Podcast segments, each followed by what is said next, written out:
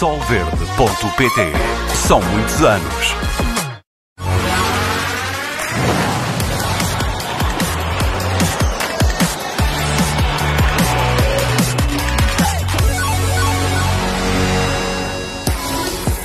Olá, boa noite. Está concluída a jornada 23 eh, e o Benfica é o grande vencedor do fim de semana, o grande ganhador deste último fim de semana. Os encarnados aproveitaram com goleada as escorradelas de Futebol Clube do Porto e Sporting. Os leões apresentam queixas fortes da arbitragem em Vila de Conde e o Rui Santos vai analisar os principais casos. Vai ainda explicar as novas dinâmicas do Benfica que levam os encarnados à liderança da Liga e vai deixar também, Rui, uma mensagem ao, ao João Neves. Ao João Neves. Está prometido. Temos também, e relativamente ao jogo do Sporting, o nosso, o nosso inquérito. Pode participar nas nossas eh, redes sociais. E o nosso inquérito dirige-se para a seguinte pergunta: o Sporting pode queixar-se da arbitragem em Vila de Conde? 47% dos nossos telespectadores para já dizem que sim, 53% dizem que não. Vamos então à verdade esportiva.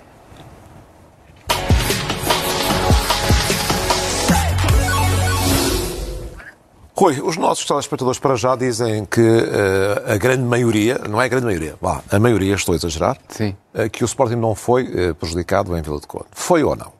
Boa noite, Joaquim, boa noite lá para casa. eu tenho a certeza que foi prejudicado, mas nós temos que analisar aquilo que aconteceu em Vila de Conde em três planos distintos. O primeiro plano tem a ver exatamente com a arbitragem, que foi negativa, no sentido em que prejudicou o Sporting claramente, em dois lances, fundamentalmente, em que o VAR não esteve bem, o VAR António Nobre não esteve bem, e, portanto, são situações claras e óbvias que deviam ter sido hum, verificadas pelo VAR desta partida, hum, e, portanto, uh, há de facto uh, razões de queixa que o Sporting tem nesta, nesta partida. No entanto, eu também gostava de dizer que é muito fácil resumir aquilo que se passou em Vila do Conde em função de uma arbitragem que foi negativa. Uhum. E não foi só isso que aconteceu em Vila do Conde. Aconteceram outras coisas. Aconteceram, por exemplo, erros individuais dos jogadores do Sporting, e, nomeadamente, estamos a falar uh, de duas grandes penalidades cometidas por jogadores do Sporting, o Nuno Santos e o Adam, em que, em cada um desses casos, os jogadores do Sporting não estiveram bem. Mas já, mas já lá vamos. Depois é a questão do comportamento coletivo da equipa do Sporting. É verdade que sofre um gol muito cedo e sofrendo um gol muito cedo nas condições em que sofreu um lance em que há de facto uma falta sobre o Pedro Gonçalves, que devia ter sido assinalada e não foi. Esse, esse, gol... é, o teu, esse é o teu primeiro momento de análise. É, é o, o, primeiro momento de análise, e se nós formos de facto às, aos lances de arbitragem, eh, não há dúvida nenhuma que, relativamente ao primeiro gol do Rio Ave, Uh, houve uma, um lance em que o Pedro Gonçalves sofreu uma falta do Amin, que é indiscutível, de, do meu ponto de vista, e fica difícil perceber como é que uma falta clara e óbvia não é descortinada pelo, pelo VAR António Nobre. Uh, e depois há um, uma outra situação de uma falta do Miguel Nóbrega sobre o, o Trincão, que é uma entrada de sola em que eh, claramente é um lance para grande penalidade, um penalti claro que não foi assinalado nem pelo árbitro, nem pelo VAR, e acima de tudo, eu vou-te dizer, em relação à arbitragem, eu não gostei de duas coisas. Não gostei, em primeiro lugar, daquilo que é o comportamento do VAR, que está lá exatamente para ver aquilo que o árbitro não vê, e não gostei da forma como uh, o, o, o árbitro da partida uh, conduziu o jogo no sentido em que me, perce me apercebi, por exemplo, no caso do lance do Trincão, em que o Trincão fica lesionado, foi preciso um jogador do Rio Ave tirar a bola para fora. Para que o jogo fosse interrompido. Para que o jogo fosse interrompido, porque a lesão foi evidente, o jogador Trincão ficou a acontecer-se com dores, o jogo uh, correu, o árbitro disse para seguir, o André Narciso disse para, para seguir, e foi preciso o jogador do, do Rio Ave um, atirar a bola para fora, estamos a falar do Embaló, uh, para o jogo ser interrompido. E, portanto, desse ponto de vista, há, houve aqui um comportamento padrão do árbitro André Narciso que não foi compatível com a exigência do jogo e, e aquilo que era a pulsação do próprio jogo. Oi, uh, a reboque desta tua primeira análise sobre a arbitragem em Vila de Conde, temos algumas perguntas dos nossos eh, telespectadores. Uhum.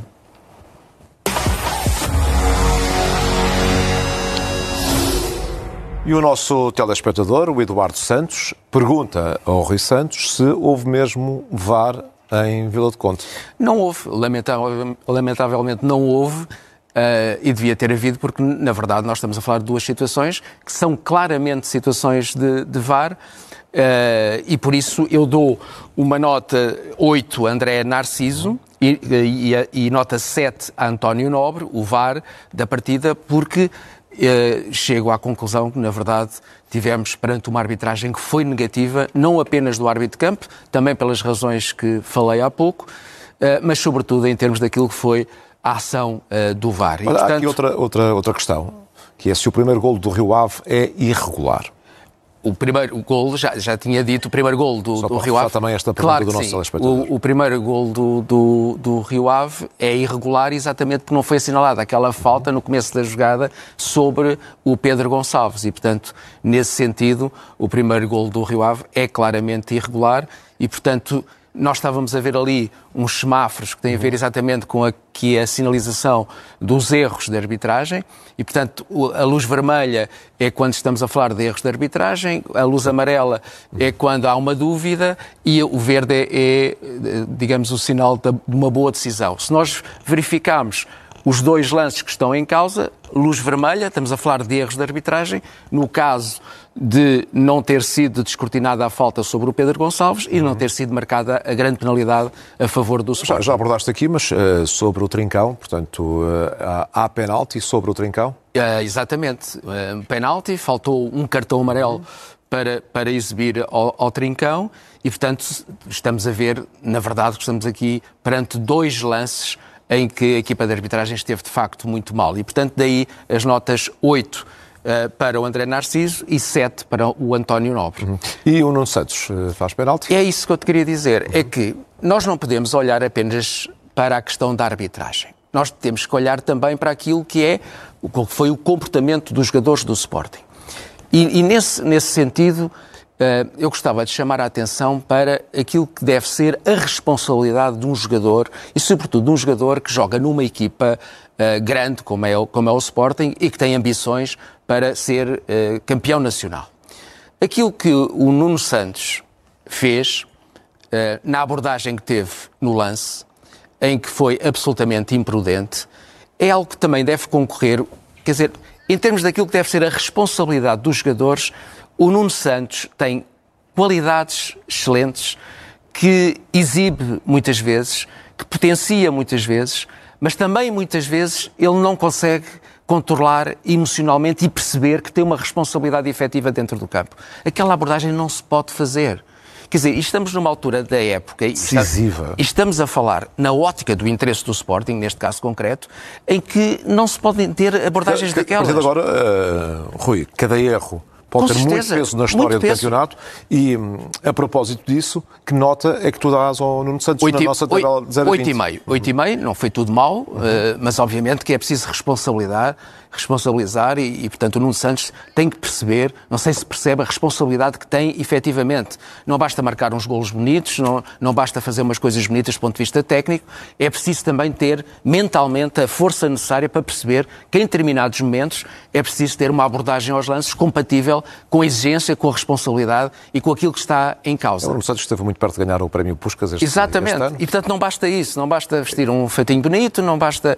Uh, isso faz tudo parte do futebol, futebol, são coisas interessantes. Ele tem eh, realmente dentro do campo eh, movimentos eh, muito, muito interessantes, mas há uma outra coisa que é força mental, a concentração, o foco que o Nuno Santos tem que ter, sobretudo até pela responsabilidade que também contraiu no futebol do Sporting. A conversa sobre o guarda-redes e sobre as prestações do Adam não é nova, é discutida em vários Sim. fóruns, mas disparou mais uma vez depois do jogo em Vila de Conde. Primeiro, nota para o Adam e se o Adam, de alguma forma, pode comprometer a robustez de jogo do Sporting. Sim, sem dúvida. Nota 8 uhum. para o Adam.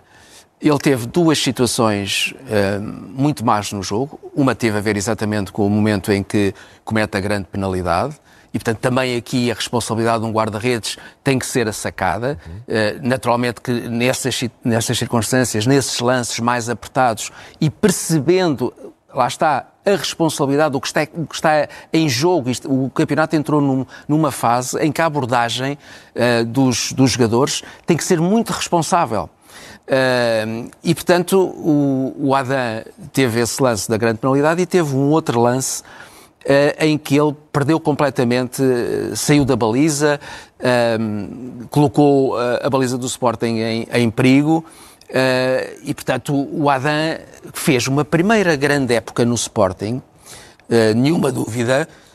do, eu não quero, naturalmente, reduzir uh, o Adam àquilo que não tem feito esta época. Eu acho que as últimas. Tem muita experiência, muita experiência, palcos, é? isso é indiscutível, portanto, não é, não é isso que está em causa, aquilo que foi a carreira do Adam. Uh, eu penso que ele tem uma abordagem na baliza do Sporting muito interessante quando chega ao Valado, faz uma época muito boa tem tido muito bons momentos eh, no Sporting, mas ultimamente não está à altura. E nós estávamos a ver ali lances de comparação, por exemplo, o Benfica tem. Uh, é.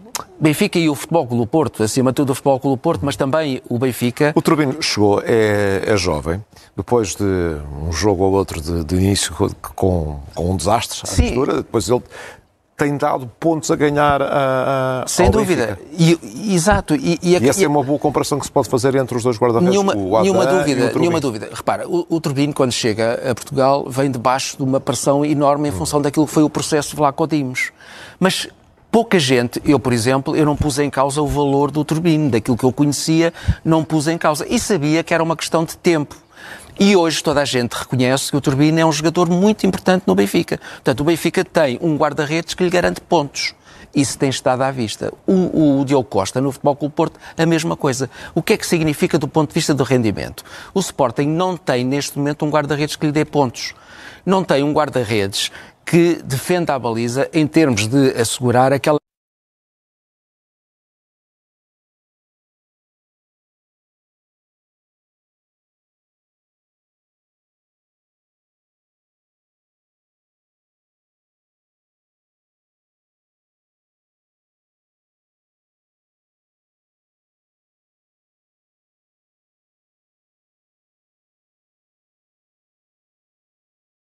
o Sporting eh, deu, dá um bocadinho o flanco em termos daquilo que é o guarda-redes. O guarda-redes, neste momento, não assegura aquilo que o Sporting precisava, sobretudo uma equipa que luta pelo título, não é? Eh, algum significado especial este empate do Sporting em Vila do Conde? Quer dizer alguma coisa? Ou uh, veio ainda a ressaca das competições europeias?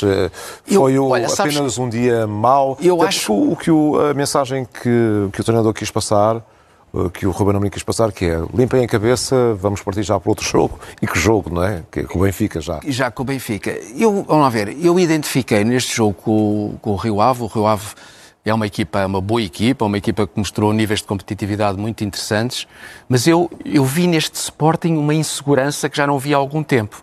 Vi neste Sporting uma dificuldade de dominar o jogo, de controlar o jogo, que não havia há muito tempo. Uh, e isso teve a ver com aquele começo de jogo, difícil, já falámos das questões de arbitragem, mas não explica tudo. E, portanto, eu acho, aliás, nós olhávamos para o banco do Sporting e voltámos a ter aquela ideia que, sem Paulinho no banco, fica difícil ao treinador arranjar soluções. Uh, soluções, enfim, que, que possam compensar quando o Ioqueres não aparece tão exuberante quanto tem sido neste, neste campeonato. E, portanto, eu acho que nós vamos ter até a final da época uh, as equipas a fazerem bons, bons jogos, jogos menos, menos conseguidos. Um, vamos ver o que é que isto uh, quer dizer, porque na verdade entramos aqui num momento em que há muito jogo, muito calendário, uh, e vamos entrar numa fase em que já esta semana, na próxima quinta-feira, o Sporting recebe, recebe o, o Benfica. Uh, e, depois tem... no domingo um Benfica, e depois, um Porto Benfica. E depois há um Porto Benfica e naturalmente isto Uh, exige não apenas preparação física, técnica, mas também uma preparação mental. Uhum. Uh, e, portanto, nós estamos a aproximar-nos do tempo das decisões. Eu não tenho dúvida nenhuma que estamos a aproximar-nos do tempo das Rui, decisões. deixa-me só aqui uh, caminhar para outro momento da nossa conversa. Não é de Sporting, é do Benfica. É um dos grandes talentos do futebol português. João Neves, que teve, provavelmente, provavelmente não, com toda a certeza, a semana mais difícil da vida e que na, na análise do Rui Santos é a figura da semana.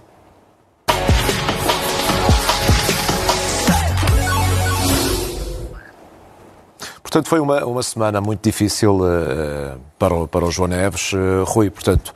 Tenho umas e tu tens, uh, Tens aqui também na, no teu memorando do programa algumas palavras dedicadas a este prodígio do futebol português admirado em toda, em toda a Europa. Sem dúvida, porque é um momento difícil e, na verdade, gostava de dedicar algumas palavras ao, ao João, ao João Neves. João, tenho a certeza que o minuto 87, o número da tua camisola, durante o qual o Estádio da Luz e todos os estádios onde se joga sensibilidade e humanismo prestaram homenagem à tua mãe, numa manifestação de solidariedade que já havia tido outro momento similar ao minuto 4, número da camisola do António Silva, para assinalar uma outra perda, esta do teu amigo António, tenho a certeza, dizia, ficará gravado para sempre na tua memória.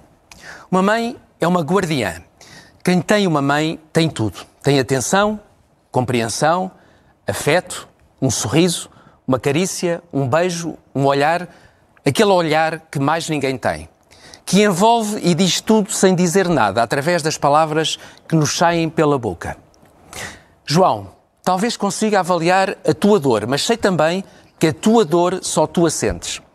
Por mais rodeado que estejas, por mais amparado que sejas, e tens a sorte de ter à tua volta, acredito, uma estrutura profissional capaz de amparar a queda no poço das recordações, as perdas são, em cada um de nós, nesse espaço de individualidade, uma tortura que ninguém verdadeiramente alcança. João, quem tem uma mãe tem tudo, mas vou dizer-te uma coisa que com o tempo vais perceber. A mãe pode não estar à nossa frente, Podemos não conseguir tocar-lhe a pele e afagar-lhe os cabelos. Podemos perder aquela sensação de fisicalidade que nos absorve na candura do meigo gesto. Mas ela, a mãe, nunca sai de dentro de nós. E aos 20, aos 30, aos 40, aos 50, aos 60, aos 70, à idade enfim que Deus te queira dar, vais ter sempre a sensação de que ela, a tua querida mãe, está dentro de ti e nunca te abandona. É ela que nos momentos mais difíceis quando te sentires só e até desamparado ou incompreendido, vai ser o interruptor que tu vais ligar nesses momentos para teres a luz que te falta e que te vai guiar, nem que seja para servir de almofada espiritual capaz de amortecer as quedas nesses momentos de vazio emocional. E essa é, apesar de tudo, apesar da dor, apesar da frustração e da revolta, uma bênção e um bem imorredores. João, Tu que és um grande jogador, joga com essa bênção e com esse bem maior. Quando estiveres em campo e fora dele, pensa no orgulho que ela sempre teve em ti. E pensa no orgulho que lá no céu, entre as estrelas e os fofos pedaços de nuvem, como se fossem sombrinhas de algodão doce, a tua Sara Mãe, que partiu aos 50 anos, ela vai ter em ti, quando fizeres mais uma assistência, quando marcares um gol, quando fizeres um drible ou um desarme, e ainda mais quando demonstrares que, para além de uma estrela do futebol, és um ser humano formidável. Não interessam os milhões ou aquilo que eles nos podem dar. A tua Sara Mãe quer orgulhar-se por continuares a ser, em ponto grande, em ponto maior, se quiseres, da tua maturidade, um ser humano formidável. Oh mãe, é o teu filho, Quantas vezes vais poder gritar no meio do ruído dos estádios ou mesmo na tranquilidade dos teus momentos mais privados, mas felizes? Oh mãe, é o teu filho. Pensa nisso. Pensa na força dessa relação com a Sara Mãe, que estará sempre à tua espera na virtualidade do telemóvel para ouvir a voz das tuas alegrias e das tuas fraquezas. Tens 19 anos. És uma pequena criança grande, certamente com vontade de aprender e passar por muitas experiências e quase de certeza que a ficha ainda não te caiu. Foi em Toulouse e aquela descarga emocional e as lágrimas que caíram no abraço coletivo que os adeptos em França te souberam dar, foi o Portimonense e vai ser esta semana o Sporting e logo a seguir a deslocação ao Dragão e tudo o resto a que um calendário de uma equipa de alta competição obriga. João, também por isso a ficha ainda não te caiu, mas vai cair. Nesse momento vais sofrer, vais chorar e outra vez e outra vez, mas sabes uma coisa? Vais sentir-te aliviado. Sabes porquê? Porque a Sara Mãe, a tua guardiã, vai estar sempre para ti. Nesse momento e em todos os momentos. Deixa-me dar-te um abraço, João, e faz o favor de ser feliz. Hoje e sempre no regaço da tua querida mãe. As nossas mães nunca nos abandonam, na terra e no céu. Rui, a questão é, eh, qualquer João que tenha esta perda tão dolorosa vai querer, com toda a certeza, honrar uh, a memória do, da mãe, Sem dúvida. do pai, o que seja. E tantos João, Joões, tantos Joões é da vida, não é? E o João quererá este ano ser, o, por uh, muitas razões, o melhor jogador do Benfica, oferecer títulos à mãe, e lá está, seja o João de qualquer outro clube. Outro clube. Não interessa, mas... E essa é que é a questão, é, Agora... é, é perceber a força humana e aquilo que um jovem com 19 anos, neste caso o João Sim, Neves do Benfica, na vida, com uma muita pressão, pressão já, é? e muita dificuldade muita a partir exposição. de agora, e, e, e, sendo um ativo do futebol português, é assim que eu o vejo, uhum. Eu acho que todos nós devemos olhar para ele e perceber a, dificuldade em que ele possa estar e o apoio que precisa de ter para não se perder aquilo que efetivamente é um grande jogador de futebol. Retomando esta, esta linha de análise do, do, do João Neves, tem sido claramente eh, o ano de explosão do, deste jovem jogador e como é que ele se tem movimentado no campo e de quem é que ele precisa ao lado dele no campo neste momento? É verdade. Nós também fizemos, pusemos essa questão, como sabes, aos nossos telespectadores e aos nossos eh, seguidores e há de facto aqui uma questão que tem muito a ver com aquilo que representa o João Neves no Benfica já nesta altura. Uh, nós perguntamos quem é o jogador que deve, deve jogar ao lado dele, porque essa é de facto uma questão. Neste último jogo com o Portimonense, aconteceu que o Roger Schmidt encontrou uma outra solução, que foi fixar um bocadinho mais o João Neves, portanto, uma posição um bocadinho mais recuada, uh, e dar-lhe Cocosu e João Mário uh, como apoio. E, e, isso muda tudo. Uhum. Isso muda tudo. Uh, nós estamos a ver, de facto, que as duplas com João Neves, o Cocosu foi o jogador que jogou mais perto dele e, portanto, eh, estando a falar de duplas, estamos a falar de um Coxu, que foi o jogador que jogou mais perto dele, mas também é verdade, do ponto de vista do rendimento, o facto de eles jogarem muito perto um do outro fez com que o Benfica não tirasse o proveito maior daquele meio campo.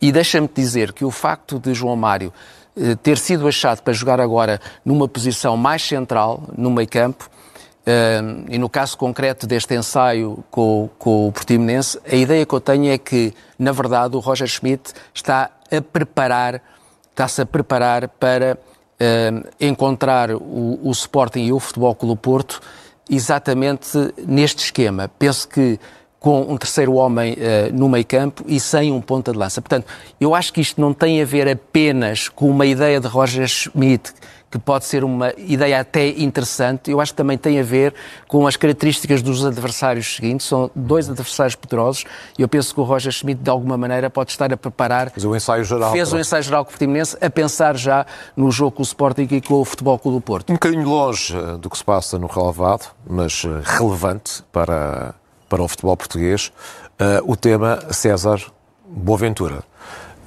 foi condenado em, em tribunal. Sim, foi? em primeira instância. Em primeira instância. E tu agora uh, vais dedicar os próximos minutos a analisar Sim, com a tua mensagem, nos, neste caso. Nós, nos últimos tempos, não, não conseguimos falar sobre este tema. Eu penso que é um Retomamos tema agora a importante uh, e, portanto, uh, o que nós temos para dizer é acompanhado também por um, um inquérito que fizemos.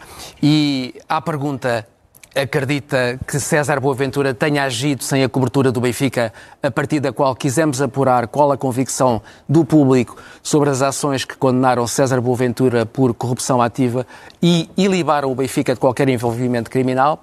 A maioria, mais exatamente 58%, respondeu não e 42% respondeu sim. Não custa acreditar que esta seja a percepção geral. Factual é que o Tribunal condenou César Boaventura a três anos e quatro meses de prisão com pena suspensa por crimes de corrupção ativa no desporto. Como escrevi no site da CNN, em 29 de março do ano passado, num artigo intitulado Os Boaventuras e o Reino dos Parasitas, a saga parasitária em Portugal é enorme. Estas figuras só existem porque lhes dão palco e serviços. E este ponto eu penso que é muito importante. É este mesmo o ponto. Por que razão César Boaventura se insinuou utilizando o nome do Benfica? Não terá sido porque, no âmbito das suas intervenções públicas e privadas, Luís Filipe Vieira, então Presidente dos Encarnados, lhe deu, no mínimo, uma confiança abusiva e acima de qualquer racional de ética e integridade? Mesmo que não haja nenhuma prova de que os serviços tenham sido encomendados ou por Vieira ou por qualquer figura da estrutura diretiva do Benfica, quem é que deu asas a César Boaventura para voar e utilizar, quando quis, o nome do Benfica sem um travão e até uma palavra de censura que indiciasse algum ou total distanciamento? Tragicamente, para o futebol português, entre os clubes dominantes, não existe uma cultura de separação do trigo em relação ao joio. E por isso, aparecem os Boaventuras e os Catões, suportados por aqueles que deveriam ser os primeiros a cortar com avanços até de natureza comunicacional, muitas vezes em forma de ameaça, a ensaiarem este tipo de servicinhos que são um atentado à reputação de emblemas que ostentam o estatuto de utilidade pública e são confundidos com a imagem de Portugal. Não sei se Luís Filipe Vieira tem algum peso suplementar na consciência, provavelmente não, achando que o futebol é isto mesmo, mas mesmo não se tendo provado que alguém do Benfica tenha perdido, tenha pedido a boa aventura para comprar jogadores, adaptando o caminho até ao título em 2015 e 2016, há silêncios que em situações destas nunca, mas nunca se deveriam produzir. Por isso, não posso deixar de dirigir uma palavra ao atual presidente dos Encarnados, que à data dos factos era, na luz, diretor desportivo e administrador da SAD. Caro Rui Costa, eu sei que quando estamos na mesma instituição e convivemos com pessoas cujas ações, ideias ou decisões nem todas validamos, nem sempre é fácil estabelecer o equilíbrio entre o compromisso e a cumplicidade. Já todos percebemos, no tempo do vieirismo, o elevado grau de omissões. Talvez se possa dizer que fazer de morto teve a compensação de abrir as portas da presidência do Benfica. Talvez seja um abuso ou um sonho analítico da minha parte, mas acredito que o futebol em Portugal será melhor quando os clubes tiverem na sua liderança presidentes que não tenham dúvidas nenhumas em não dar proteção a gente pouco, muito pouco recomendável, que querem fazer dinheiro de qualquer jeito.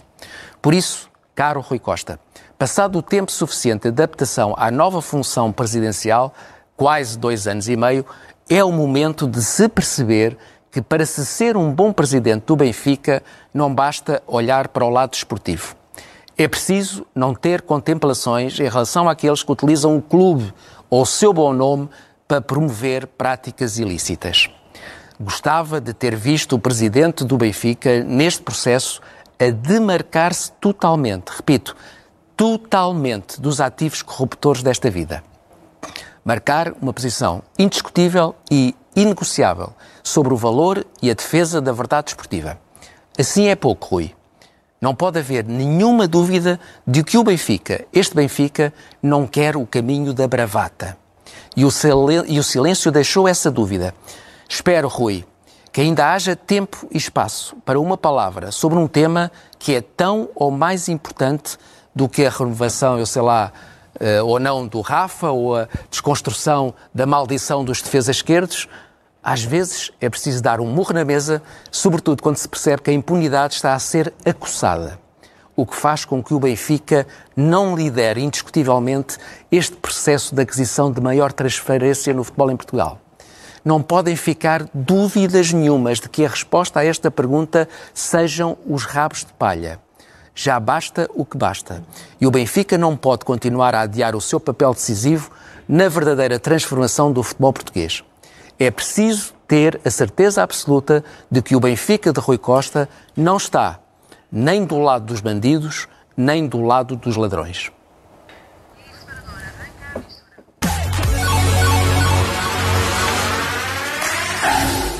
Rui, vamos falar do futebol do Porto e da, da semana dos uh, azuis e brancos. Temos um Porto de Champions a, a brilhar, uh, a ganhar o, o Arsenal que está bem, na, bem lá para a frente, Sim. nos casos da frente da, da, Premier League. E depois Com temos um um Porto, do Galeno, não é? Sim. E temos um Porto de consumo interno, interno, que no mês de fevereiro ganhou apenas 5 pontos contra os 10 do, é do Benfica. E o, e o Futebol Clube Porto, eh, neste momento, na Liga, já leva uma perda de 20 pontos. São muitos. Está a 9 agora do Benfica. Pontos. E a 9 do Benfica. E, portanto, se este empate comprometedor corresponde ou adeus ao título, uhum. uh, é muito difícil. Aliás, o próprio Sérgio Conceição já, já deu, nota, já deu nota de que não estamos a falar apenas numa luta contra um adversário forte, estamos a falar numa luta contra dois adversários uh, fortes. Uh, e interessante verificar que o, o Sérgio Conceição identificou neste, neste jogo em Barcelos que o Futebol Clube do Porto foi demasiado macio. E, e, e, deu uma mensagem clara para dentro do balneário que não quer um Futebol Clube Porto de pantufas, quer um Futebol Clube Porto mais agressivo, mais perto daquilo que é o ADN Contra o do Benfica, próprio Futebol no próximo fim de semana não teremos com toda a certeza um Futebol Clube do Porto Pantufas. Ai, não, não tenho, tenho a certeza absoluta que o Futebol Clube do Porto vai querer naturalmente uh, dar nota daquilo que é a sua força, aquilo que é o seu caráter e, portanto, nenhuma dúvida que o Futebol Clube do Porto, não obstante poder jogar melhor ou pior, vai dar luta até ao final e, portanto, vai ser um adversário difícil para o próprio Benfica no próximo domingo. Já agora, sobre a vida do Futebol Clube do Porto, foi anunciada a data, 27 de abril, há eleições. Como Sim. é que vai este tempo eleitoral no Dragão? Olha, uh, Pinto da Costa está a tentar passar uma ideia de que quer renovar alguma coisa, quer renovar o seu elenco, deu nota de que uh, vão acabar os, os, prémios aos administradores, o que eu penso que é um, um sinal interessante de, de abertura. Mas quando se fala de Pinto da Costa é muito difícil associar a uma ideia de renovação. Essa ideia de renovação está mais próxima de André Vilas Boas. Nós vamos ter, de facto, nos próximos tempos, uma compita muito interessante. Eu acho que nós não nos devemos desligar daquilo que é o desenvolvimento da operação pretoriana. Há muita gente que não quer que se fale nesse, desse tema, mas esse tema é muito relevante do ponto de vista daquilo que se pode imaginar possa vir a ser o Futebol Clube Porto no futuro. É muito importante que essa, que essa operação seja uma operação que não seja persecutória, mas que seja eficaz. Eficaz no sentido em que nós podemos projetar um Futebol Clube Porto forte, não necessariamente através de algumas dinâmicas que fizeram com que o Futebol Clube Porto ficasse mais eh, fraco.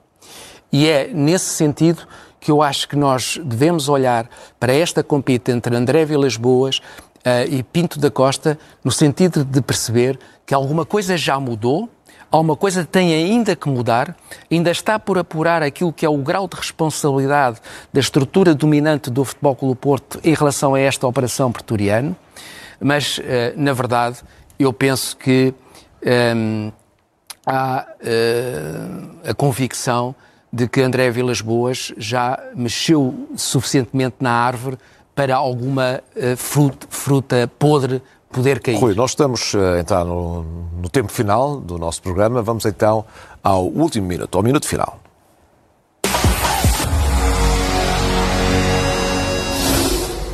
E Rui, eh, para fecharmos, uma palavra para o Arthur Jorge, que, que nos deixou há bem pouco tempo. Sim, o Arthur Jorge deixa-nos um, um legado de alguém que foi muito importante para a história do futebol, Clube do Porto, também para uh, o futebol português como selecionador nacional. Eu acho que a arte no, no, futebol foi algo que foi muito cultivado por, por, um, por Artur Jorge. E se me permites, também por, por força dessa mensagem importante para o futebol que o Artur Jorge deixou, eu queria também dizer, a fechar, que deveriam, se calhar, ser enviados para Neptuno, eh, não exatamente os humoristas, não exatamente quem respeita a liberdade de criação e tem tolerância para distinguir as coisas.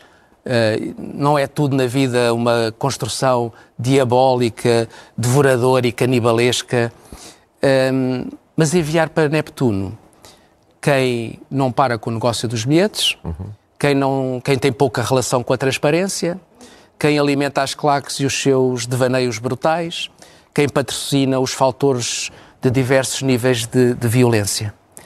Um, e eu recupero a imagem de integridade do Arthur Jorge. Olha, e é com imagens do Arthur Jorge que fechamos este Rui Santos em campo. Voltamos na próxima segunda-feira. A emissão continua com a Ana Sofia Cardoso. Boa noite.